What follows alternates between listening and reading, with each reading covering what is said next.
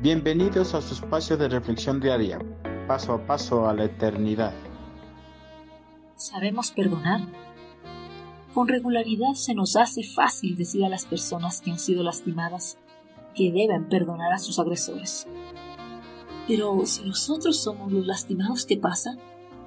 ¿Será que se nos hace fácil perdonar? ¿Los consejos que damos a nuestro prójimo dónde quedan?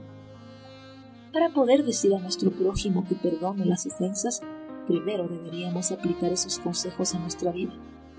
Jesús, nuestro ejemplo a seguir en su vida terrenal, practicó cada una de sus palabras hasta los últimos minutos de su vida.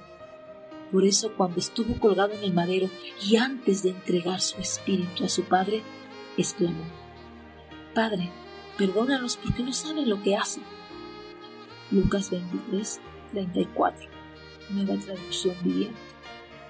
Si usted va a aconsejar a su prójimo que perdone, antes usted debería haber perdonado a todos los que le hayan lastimado.